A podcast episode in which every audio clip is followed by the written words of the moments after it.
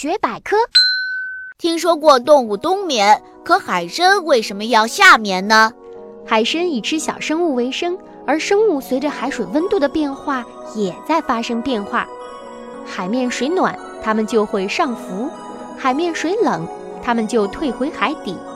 夏天到了，上层海水由于太阳照射的结果，温度比较高，这时海底的小生物都浮到海面，而海参却有个习惯。当水温高时，就向海底迁移。由于在那里缺少食物，没有东西可吃的海参只好进入夏眠状态了。